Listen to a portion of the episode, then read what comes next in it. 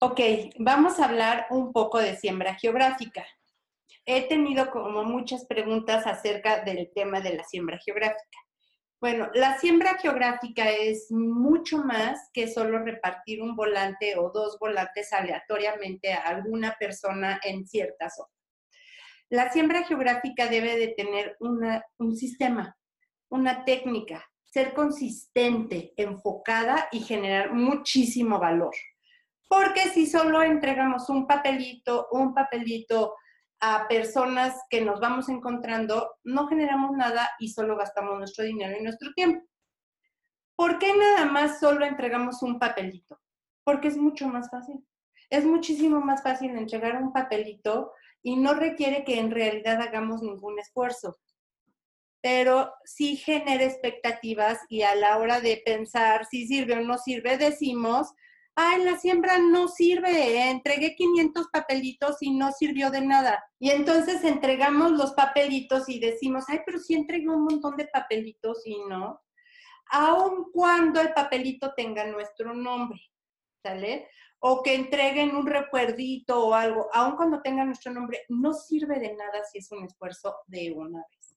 Entonces tenemos que hacer un esfuerzo como en un sistema bajo una técnica con muchas repeticiones, generando mucho valor y demostrando que nosotros somos los agentes dominantes en el mercado.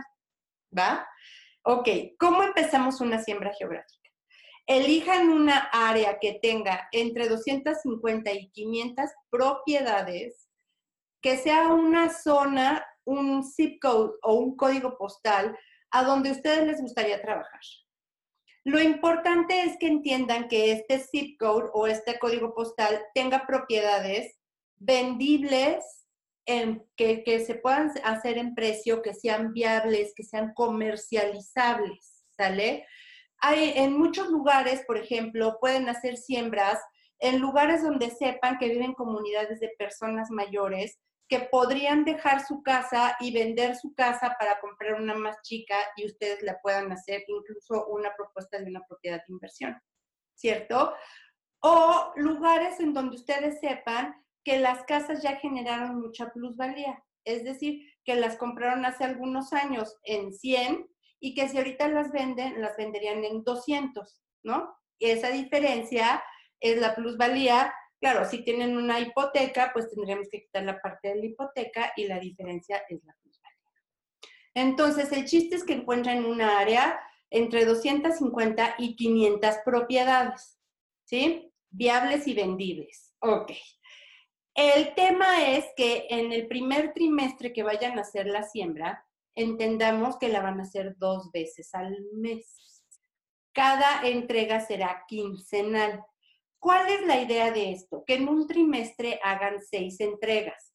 La verdad es que la siembra nunca la deben de soltar, siempre la deben de seguir manteniendo en el tiempo. Esa es una parte de seguimiento. Les voy a adjuntar un documento que dice cómo se debe de hacer. ¿Sí? Ok, siguiente tema. yo les sugiero que tengan juntas todas las postales que van a repartir de un trimestre. ¿Por qué? Porque si no lo tienen ya todo producido, muy probablemente se van a detener y esto lo va a postergar. ¿A qué me refiero con este? Con un trimestre van a ser seis entregas, ¿ok? Va. ¿Cuál es la idea? Que la gente que la recibe sepa que puede contar con ustedes. Cuando hagan la elección de la zona, chequen que sean zonas en donde puedan entregarlas personalmente y si no las pueden entregar personalmente lo tendrán que hacer por correo postal, ¿ok? Si son edificios lo pueden dejar con los porteros. La idea es que, se, que haya la presencia.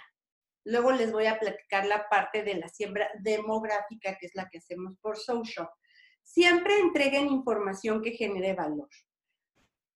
Mm, eh, les voy a mandar unas postales que les va a servir, que por la parte delantera tienen una portada bonita y por la parte trasera tienen información de la zona. ¿Ok? Revísenlas con cuidado. Son las que yo usaba para hacer siembra. Las pueden, las pueden copiar si ustedes quieren. pregúntenme y, y lo podemos ver, ¿ok? La idea es mm, que siempre generen información de valor, no solamente quieres comprar, vender o rentar, o yo soy el agente inmobiliario de confianza en la zona, ¿vale? Generen valor. La idea es que el cliente la reciba. Vamos a suponer que la primera vez la recibe y la tire. La segunda vez la recibe y la tire. La tercera vez la recibe y la tire. La cuarta vez la recibe y la tire. La quinta vez va a decir, híjole, qué, qué persistente es esta señora Sandra, ¿sale? Vamos a suponer que va a una cena.